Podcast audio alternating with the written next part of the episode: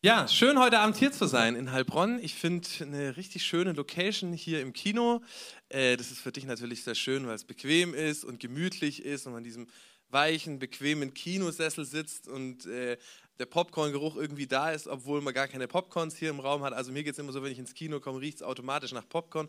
Aber für mich ist natürlich die Herausforderung, dich wach zu halten, weil das natürlich einlädt, sich zurückzulehnen und zu schlafen und es gemütlich sich zu machen.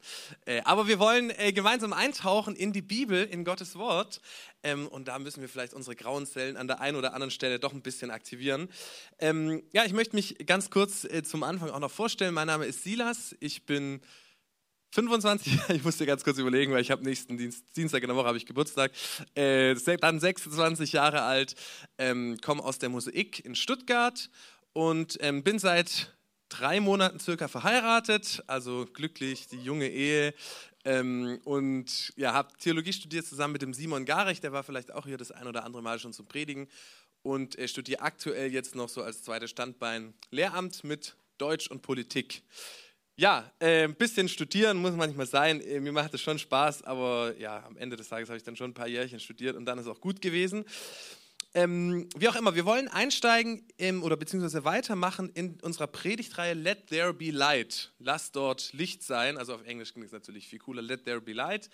Der David Schneider hat, äh, soweit ich weiß, letzte Woche schon den Einstieg in die Predigtreihe gemacht, wo es darum ging, du bist das Licht, wenn ich das so richtig in Erinnerung habe, dass wir unser Licht in dieser Welt leuchten lassen, dass wir ja als ähm, Jesus in diese Welt hineintragen sollen.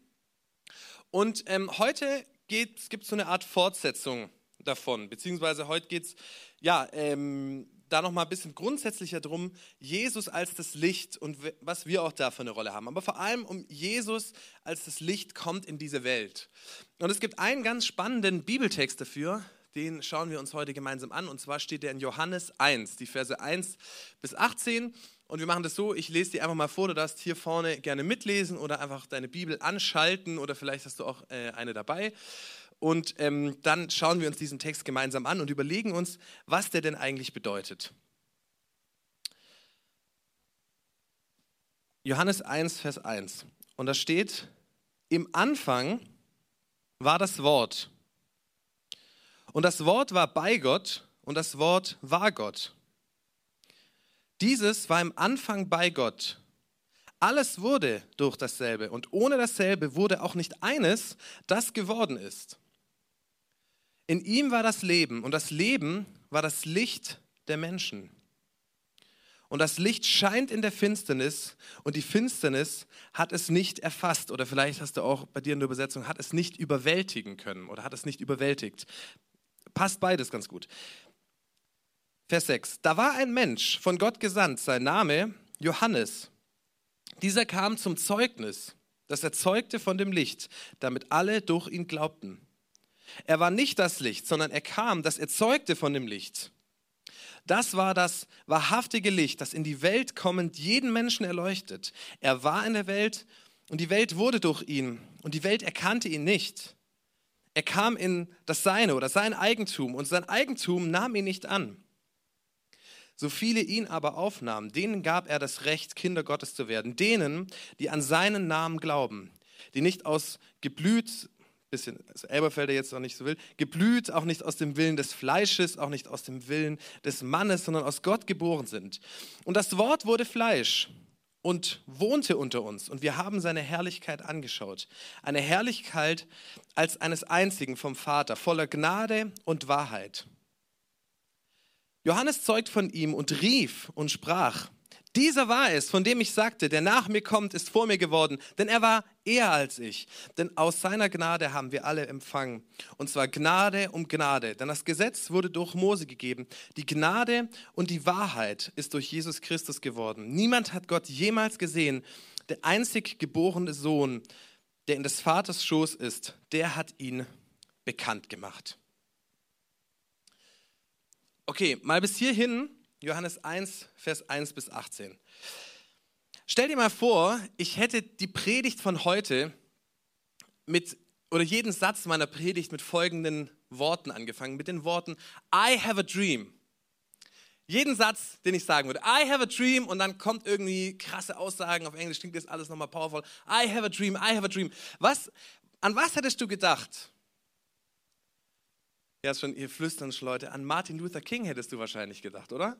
Also du, du hättest wahrscheinlich gedacht, irgendwie, okay, seine Predigt ist von so großer Bedeutung wie das, was Martin Luther King damals gesagt hat. Oder vielleicht sieht er sich auch so ein bisschen als, den, als der Martin Luther King oder ähm, die Situation ist vergleichbar mit der von Martin Luther King. Und wir gemeinsam, wir starten auch so eine Bewegung wie Martin Luther King. Irgendwie als, ja, als wird sowas, ja, sowas Neues beginnen wie bei Martin Luther King. I have a dream. Und interessant ist, genau denselben Effekt haben wir, wenn wir die ersten fünf Verse im Johannesevangelium lesen. Da heißt es, im Anfang war das Wort und das Wort war bei Gott und das Wort war Gott. Und dann das Licht scheint in der Finsternis. Im Anfang. Genauso fängt der Anfang der Bibel auch an im ersten Buch Mose, da geht es um die Schöpfung. Wie am Anfang, wir können es auch nochmal hier vorne lesen, im Anfang schuf Gott Himmel und Erde, da taucht Gott auf. Und im Anfang, das ist wie dieses I have a dream, da geht jedem ein Licht auf, der die Bibel kennt. Ja, im Anfang ist wie bei der Schöpfung. Und die Erde war wüst und leer und Finsternis. Hier haben wir auch wieder Finsternis, genauso wie hier wir gerade gelesen haben. Und das Licht scheint in der Finsternis, war über der Tiefe und der Geist Gottes schwebte über dem Wasser. Und Gott sprach, also Gott spricht das Wort Wort Gottes, genauso wie in Johannes 1. Das Wort wurde Fleisch. Es werde Licht. Das Licht auch hier. Und es wurde Licht. Und Gott sah das Licht, dass es gut war. Und Gott schied das Licht von der Finsternis. Gott, Finsternis, Licht, Gott spricht das Wort und so weiter. Das ist, ja, Johannes präsentiert sein Evangelium, wie er anfängt, als eine Botschaft praktisch über eine neue Schöpfung oder als, ja, als ein Ereignis, das genauso wichtig und genauso relevant ist wie die Schöpfung selbst, weil er eben auf diesen Text in 1. Mose anspielt. Dieselbe Bedeutung und die Tragweite wie bei der Schöpfung. Und ich will dir das mal veranschaulichen. Ich habe mal auf Keynote, lass mal das erste Bild reinmachen. Ich habe mal auf Keynote mich selber ein bisschen versucht, okay, also so äh, das zu veranschaulichen. In Genesis 1, also Genesis äh, heißt 1. Mose, ist der Gedanke, am Anfang schuf Gott Himmel und Erde. Und was wird dann erstmal über die Erde gesagt? Die Erde war wüst, Wüste. Und die Erde war leer, Leere, niemand da. Wüste, also Unordnung, Unordnung, Leere. Da kann kein Mensch drauf leben. In der Wüste kann man nicht leben. Eine Wüste ist nicht dazu, gedacht, dazu gedacht, dass man da als Mensch lebt. Und Finsternis war über der Tiefe, also über dem, über dem ganzen Wasser war Finsternis. Und dann spricht Gott und die ganze Geschichte in 1. Mose zeigt, wie Gott aus dieser Wüste Ordnung macht, sodass man als Mensch darauf leben kann, dass alles geordnet ist, dass das Wasser an seinem Platz ist, dass man als Mensch laufen kann auf der Erde, dass es Fruchtbäume gibt, dass es Tiere gibt und so weiter. Gott macht Ordnung, Gott schafft Leben und Gott schafft Licht, dass man was sehen kann. Das ist der Gedanke. Der Gedanke ist, Gott verändert diese Finsternis, Gott verändert diese Wüste zu einem Ort, wo Leben da ist, wo Licht da ist und so weiter. Das ist der Gedanke hier, ein Ort, der lebensfreundlich ist. Und jetzt darfst du mal eins weitermachen. Ähnlich baut Johannes sein Evangelium auf. Das sehen wir jetzt beim nächsten Bild. Die Welt ist finster, heißt es hier. Das Licht scheint in der Finsternis. Und dann heißt es, und das Licht kommt in die Welt. Also die Welt ist die Finsternis praktisch. Und die Finsternis, wenn es finster ist, dann ist dort kein Leben, da ist dort, kein, da ist dort der Tod letzten Endes. Ohne, ohne die Sonne wird es uns nicht mehr geben, hätte es uns nie gegeben, wird es uns auch in Zukunft nicht geben. Finsternis ist auch irgendwo, ja, oft ein, ein Ort des Todes, wenn es dunkel ist. Also das stellt man sich auch vor, wenn ich, wenn ich sterbe, wird es einfach dunkel. Ähm, und aus, in dieser, aus dieser Dunkelheit macht Gott praktisch wieder Licht und Leben, weil das Licht kommt in die Finsternis und die Finsternis kann das Licht nicht aufhalten, kann das Licht nicht überwältigen. Das ist der Gedanke hier, den Johannes zeichnet. Und die Frage ist, was will Johannes damit eigentlich sagen? Was will er denn eigentlich damit kommunizieren, dass er sagt, wie damals am Anfang bei der Schöpfung, Gottes Licht bringt in die Finsternis und das Leben bringt, da wo es wüst und leer ist, so kommt jetzt wieder das Licht in die Finsternis und es wird wieder, ja, Licht und Leben kommen. Johannes präsentiert Jesus, also das Licht, als das Licht, das in die Dunkelheit hineinbricht oder die Dunkelheit überwindet. Jesus wird als das Wort oder auch als das Licht und als das Leben hier bezeichnet, das in die Dunkelheit kommt. Und mir ist da direkt aufgefallen, die Dunkelheit, das ist nicht irgendwie was Abstraktes. So, die Dunkelheit. Ja, es gibt ja schon dunkles Mittelalter, es gibt ja schon dunkle Ecken, finstere Gestalten, dunkel. Manche Leute, ja, die machen irgendwie einen finsteren Eindruck oder dunkle Machenschaften, sagt man ja auch und so weiter. Sondern der Gedanke ist, unsere Welt ist die Finsternis. Also es wird ganz deutlich, wenn wir uns nochmal Vers 9 anschauen, das war das wahrhaftige Licht, das in die Welt kommend jeden Menschen erleuchtet. Er war in der Welt und die Welt wurde durch ihn. Und die Welt erkannte ihn nicht. Und in Vers 5 heißt es, das Licht kommt in die Finsternis. Also der, der Gedanke ist, die Finsternis ist diese Welt. Und es das heißt, ich bin auch Teil dieser Welt. Ich bin auch in Dunkelheit. In mir ist es dunkel. In dir ist es übrigens auch dunkel und finster. Und in unserer Welt ist es finster. Es ist dunkel. Und das Licht ist deshalb von Bedeutung, weil es dunkel ist. In einem, in einem voll beleuchteten Raum, wenn hier jetzt noch irgendwo noch ein weiteres Lichtchen stehen würde, da wird man sich denken, ja, halt noch ein weiteres Licht. Aber wenn dieser Raum komplett stockdunkel wäre und das Licht hineinkommt in diesen Raum, dann hat das Licht eine große Bedeutung. Und ich will mal ein bisschen darauf eingehen, was heißt denn Finsternis? Was, was bedeutet es denn, unsere Welt ist finster? Vielleicht kannst du damit jetzt gar nicht direkt mal was anfangen. Oder in mir ist es finster. Das ist vielleicht auch so ein bisschen, ja, so böse bin ich doch vielleicht gar nicht oder so, so finster ist es vielleicht gar nicht.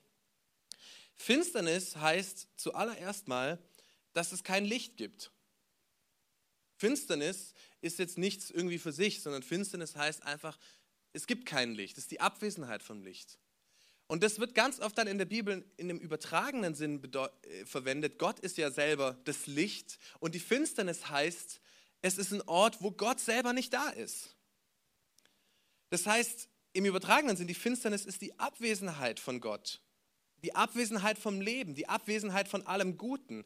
Und deswegen auch wird in der Bibel und auch in unserem heutigen Sprachgebrauch Finsternis oft mit etwas Bösem auch in Verbindung gebracht.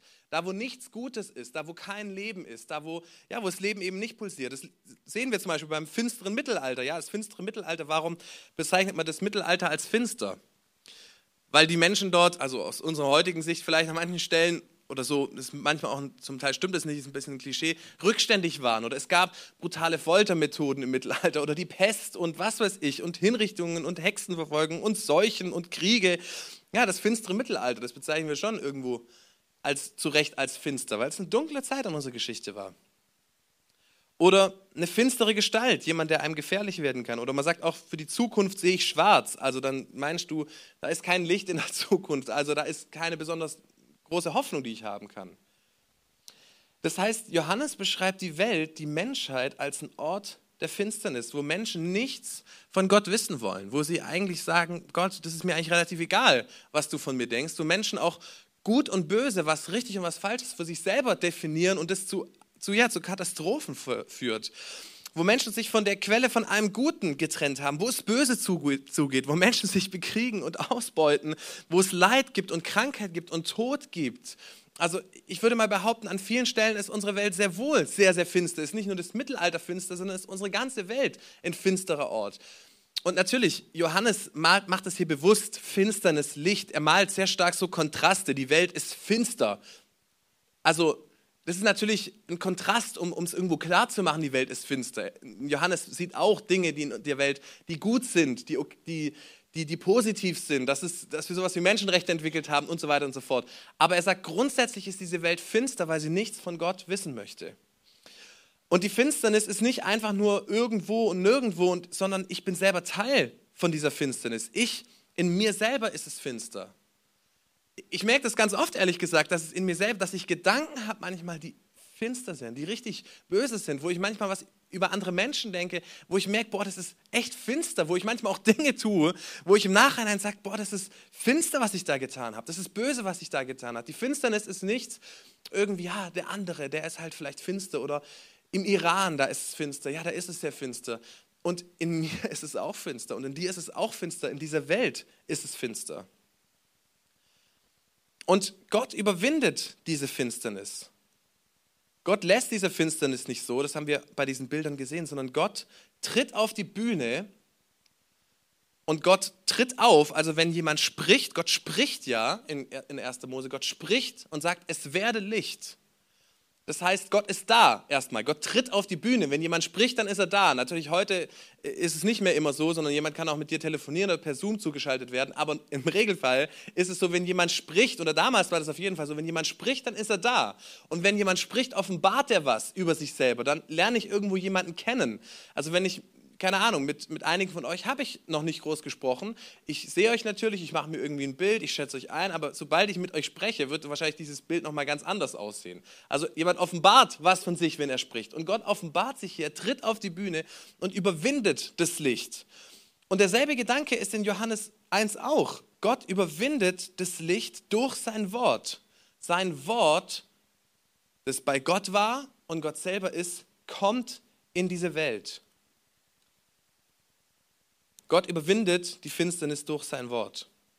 Und dasselbe wird nochmal in den Versen 9 bis 13, die will ich, auf die will ich einfach nochmal eingehen, wird dasselbe nochmal gesagt eigentlich. Was wir in Johannes 1, Vers 1 bis 5 gelesen haben, wird in Johannes 1, Vers 9 bis 13 nochmal nur in anderen Worten gesagt.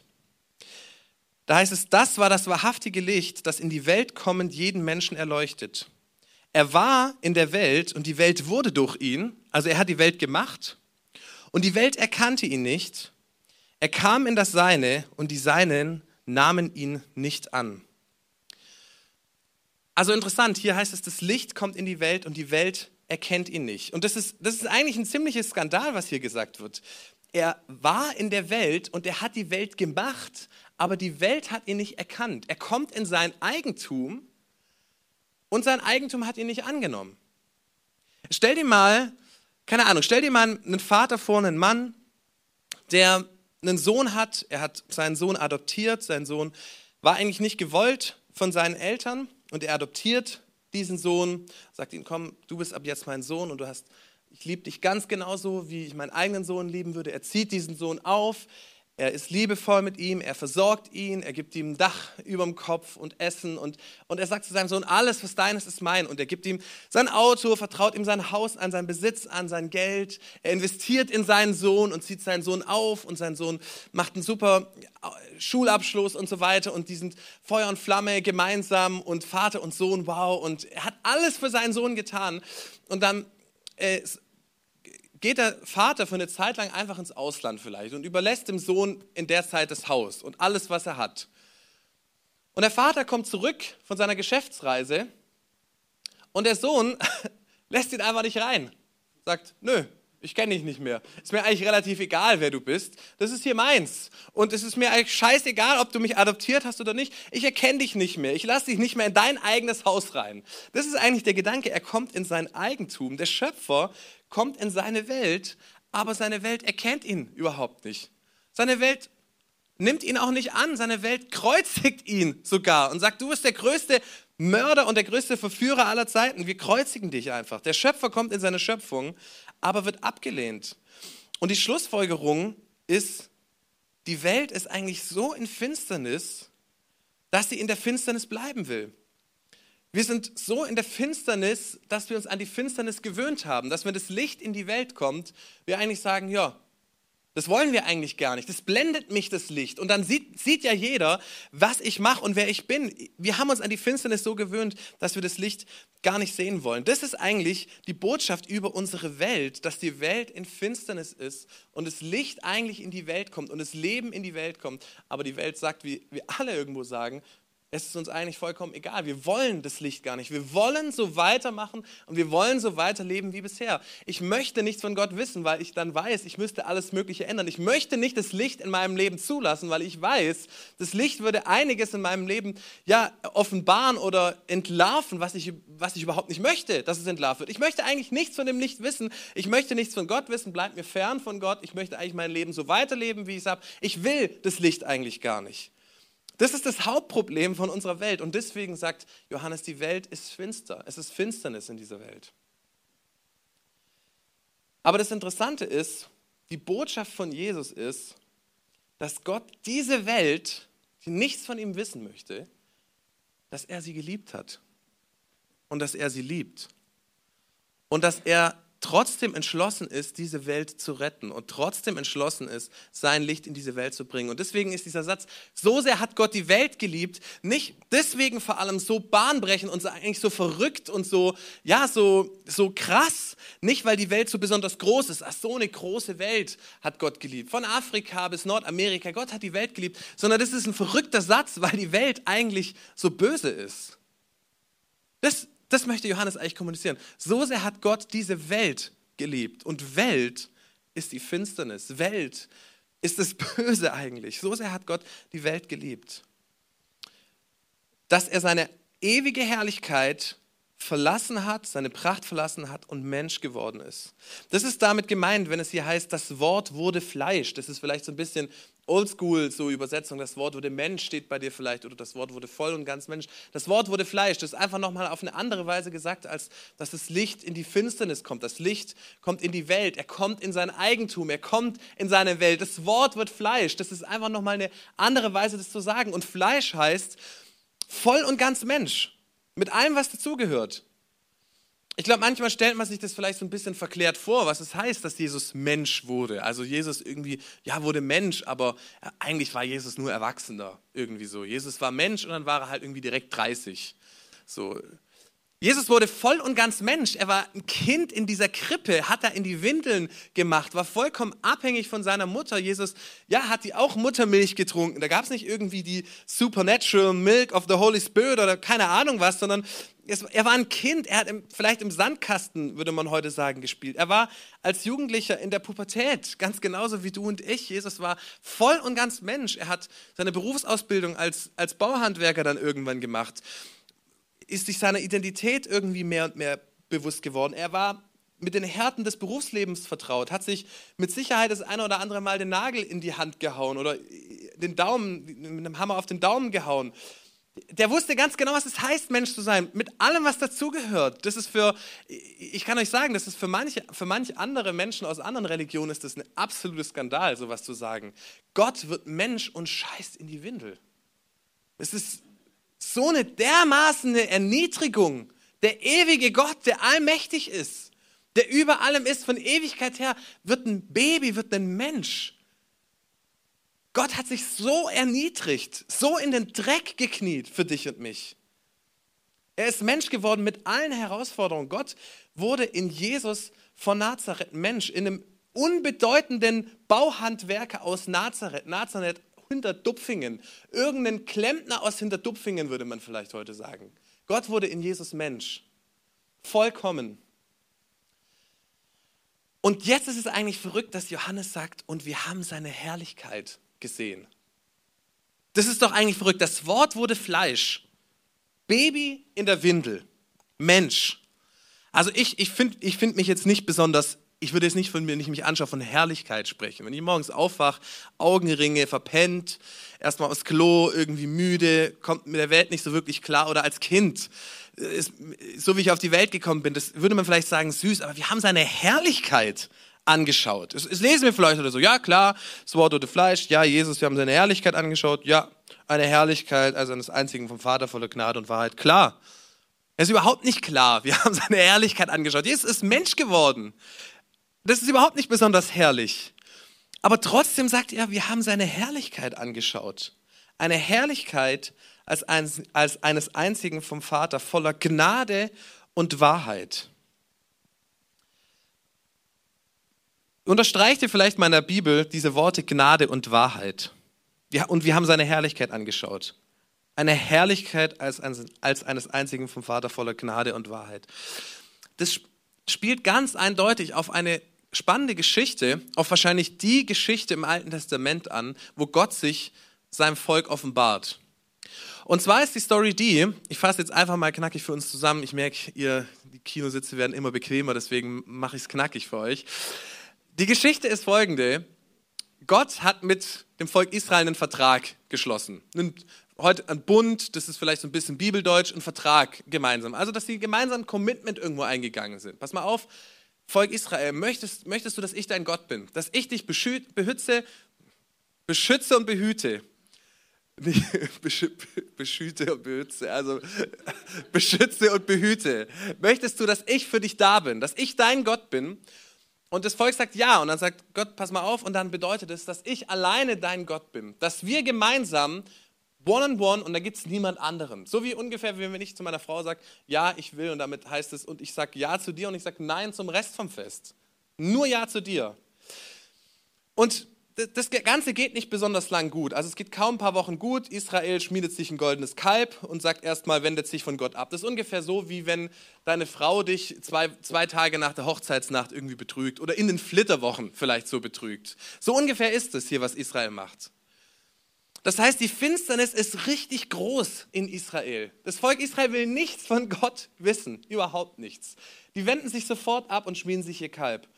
Und jetzt ist die Sache, Mose ringt mit Gott, Gott, geh bitte trotzdem mit uns. Bitte verlass uns nicht, sei bitte trotzdem mit uns. Und Gott schlägt Mose, um ihn zu testen, auch erstmal vor, pass mal auf, Mose.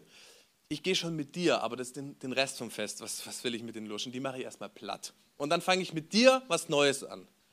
Und Mose ringt mit Gott und sagt, Gott, bitte, das ist doch dein Volk. Da Israel ist doch dein Volk. Er ringt mit ihm. Und, und Gott sagt, okay, okay, ich lasse mich erbarmen. Ich bin mit meinem Volk. Und dann ringt Gott, Mose mit Gott und sagt, woran soll ich denn jetzt erkennen, dass du wirklich mit uns bist? Woran soll ich erkennen, dass du trotz aller Finsternis nicht uns loslässt, sondern an uns dranbleibst. Lass mich doch, dann sagt er, lass mich doch deine Herrlichkeit sehen. Bitte, lass mich doch deine Herrlichkeit, lass mich also deinen Charakter sehen, weil Gott sagt dann, ja, ich lass dich deine, meine Herrlichkeit sehen, ich lass all meine Güte an deinem Angesicht vorüberziehen. Also die Güte Gottes, der Charakter Gottes, das, was Gott ausmacht, ist seine Herrlichkeit. Mose möchte versichert werden, wer Gott eigentlich ist. Und dann offenbart Gott Mose seinen Charakter und sagt, der Herr, barmherzig und gnädig, langsam zum Zorn und reich an Gnade und Treue oder Gnade und Wahrheit. Das sind dieselben Worte, die Johannes hier verwendet. Reich an Gnade und Wahrheit. Das heißt, Mose wird von Gott an den Charakter Gottes erinnert. Gott offenbart sich sein offenbart seinen Charakter, wer Gott wirklich ist, dass er gnädig, dass er barmherzig, dass er voller Gnade und Treue und Wahrheit ist. Und das ist die Garantie für Mose, dass er sieht, Gott ist barmherzig, jawohl, Gott ist gnädig, Gott ist reich an Gnade und Gott ist voller Gnade und voller Güte und voller Treue. Und deswegen darf ich mir sicher sein, Gott wird möglich mit uns gehen, trotz aller Finsternis. Zum Glück. Wow, das ist die beste Versicherung, die ich haben kann, dass Gott sich mir offenbart und ich Gottes Charakter sehe. Das ist Moses Sicherheit und Garantie. Und ich will die Parallele hier rüberziehen. Das Volk Israel war in Finsternis und hat sich von Gott abgewandt. Und genauso ist unsere Welt in Finsternis und hat sich von Gott abgewandt. Und die Frage ist, was ist denn unsere Hoffnung, dass uns Gott trotz all dieser Finsternis nicht verlässt? Was ist unsere Hoffnung? Und es ist, unsere Hoffnung ist dieselbe Hoffnung, die Mose hatte.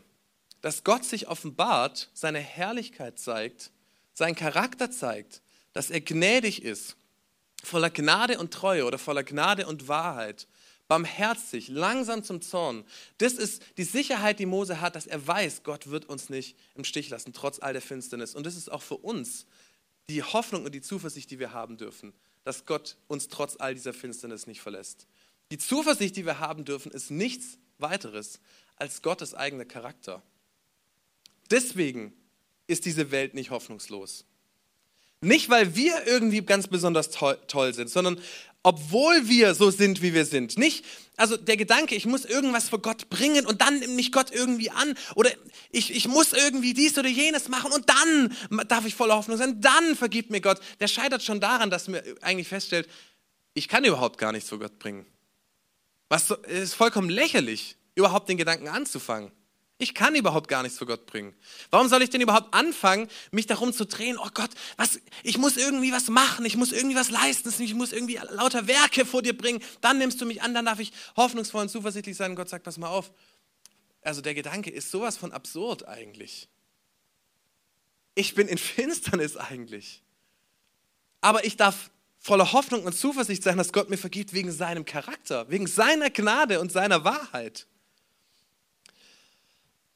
Und ich will das Ganze so ein bisschen eintüten und es im Englischen sagt man land the plane, das Flugzeug vielleicht hier landen, also das Predigtflugzeug jetzt ein bisschen auf die Landebahn bringen. Das heißt, das Lobpreisteam darf auch schon mal nach vorne kommen. Ich möchte es, oder das Geschenk so ein bisschen eintüten. Und zwar ähm, durch die Frage, wie genau triumphiert Jesus jetzt als Licht? Was heißt das jetzt ganz konkret, dass Jesus als das Licht in diese Welt kommt? Das klingt vielleicht manchmal noch so ein bisschen abstrakt. Man kann sich schon irgendwie was darunter vorstellen. Jesus offenbart Gott und Gott ist das Licht und deswegen kommt das Licht in die Welt. Aber woran wird es ganz besonders deutlich? Oder wie genau offenbart sich denn Gottes Gnade und Gottes Treue oder Gottes Wahrheit in Jesus? Wie genau wird es denn sichtbar? Woran erkenne ich denn an Jesus jetzt Gottes Gnade und Wahrheit? Jesus war doch einfach ein Mensch. So ja, ein Mensch auf der einen Seite, so wie du und ich, so wie wir es gerade gesungen haben. Wahrer Mensch und wahrer Gott. Und die Antwort liegt in dem, das ist ganz interessant, was Johannes der Täufer über Jesus sagt. Und zwar in Johannes 1, Vers 29. Da sagt Johannes der Täufer über Jesus, siehe, das Lamm Gottes, das die Sünde der Welt wegnimmt. Siehe das Lamm Gottes, das die Sünde der Welt wegnimmt. Und das ist auch die Antwort auf die Frage, wie triumphiert Jesus über das Licht? Woran wird an Jesus Gottes Gnade und Treue zu uns denn eigentlich sichtbar? Dass Jesus vielleicht irgendwie nett war und ein guter Mensch und die Bergpredigt gehalten hat. Ich würde sagen, es ist das Licht der Welt irgendwie. Das Licht, das in Finsternis kommt. Bergpredigt und jetzt ist die Finsternis weg. Oder das ist auch noch nicht so, da wird auch nicht Gottes Gnade und Treue jetzt voll, ja schon, da wird schon Gottes Gnade und Treue sichtbar. Aber nicht so, dass du sagen würdest, okay, das haut uns jetzt in alle Richtungen. Jesus triumphiert nicht über die Finsternis auch, indem er die Finsternis irgendwie platt macht oder vernichtet. Jesus triumphiert nicht, indem er die Welt vernichtet und sagt, so, jetzt mache ich mal die Finsternis platt. Es gibt hier keine Finsternis mehr sondern Jesus triumphiert über die Finsternis, indem er als Lamm oder als das Opfer Gottes, könnte man sagen, die Finsternis, Bosheit, Blindheit, den Tod dieser Welt auf sich selber nimmt. In sich selber aufnimmt, könnte man auch sagen. Und sich auf eine gewisse Weise von der Finsternis auch überwinden lässt und sagt, die Finsternis trifft mich mit voller Wucht. Alles, die ganze Bosheit dieser Welt trifft ihn mit voller Wucht. All das Übel, was, was uns ausmacht und was wir, ja, was wir auch angerichtet haben in dieser Welt, wird auch in Jesus auf, auf perfekte Weise sichtbar. Der Unschuldige, der selber kommt, ist von Ewigkeit her in diese Welt kommt, wird gekreuzigt. Aber auf mysteriöse Weise ist genau das der Moment, an dem das Licht am allerhellsten leuchtet. Weil es der Moment ist, an, je, an dem Jesus die Finsternis und die Schuld und die in mir ist und die in dir ist und die in dieser Welt ist, auf sich nimmt und sagt, passt mal auf, die Finsternis trifft mich mit voller Wucht. Deine Finsternis trifft mich mit voller Wucht. Die Finsternis, Finsternis dieser Welt trifft mich mit voller Wucht. Und ich nehme das auf mich und ich bezahle dafür und überwinde diese Finsternis. Ich überwinde das Böse indem ich mich auf eine gewisse Weise vom Bösen überwinden lasse, aber das nicht der, die letzte, ja, der letzte Satz dazu ist, sondern Jesus steht auf von den Toten und überwindet die Finsternis oder triumphiert doch das Licht. Aber die Kernmessage von Johannes dem Täufer ist, pass mal auf, Jesus ist das Lamm Gottes, das uns trägt. Und um, dass das irgendwie eine Bedeutung für mich bekommt, dazu muss ich vor allem erst mal eins mir eingestehen. Ich muss mir eingestehen, dass die Finsternis in mir ziemlich groß ist. Ich muss mir eingestehen, dass ich als Mensch an vielen Stellen finster bin. Dass ich schuldig bin. Dass ich eben nicht der gute, der gute Nachbar von nebenan bin. Sondern dass ich an vielen Stellen böse bin. Und dass ich Vergebung brauche. Dass ich Gottes Licht brauche, das in meine Finsternis kommt. Und zweitens, ich muss das Licht zulassen. Das Licht darf auf meine Finsternis scheinen und das Licht darf auch meine Finsternis entlarven. Und lass zu, dass Jesus in mein Leben kommt und sagt, pass mal auf, in dir ist es finster, aber ich möchte mein Licht hineinbringen. Und drittens heißt es, dass ich an das Licht glaube, dass ich darauf vertraue, dass Jesus meine Schuld und meine Finsternis getragen hat, dass Jesus meine Finsternis auch überwinden darf. Und ich glaube, es erfordert vor allem, dass ich demütig vor Gott stehe. dass ich zunächst mal sage, Gott, hier bin ich. Und ich weiß, in mir ist es ganz oft finster. Ich weiß, in meinem Leben ist es oft finster, in meinen Gedanken ist es finster. Aber ich brauche dein Licht, ich brauche deine Vergebung, die mündig gemacht ist am Kreuz.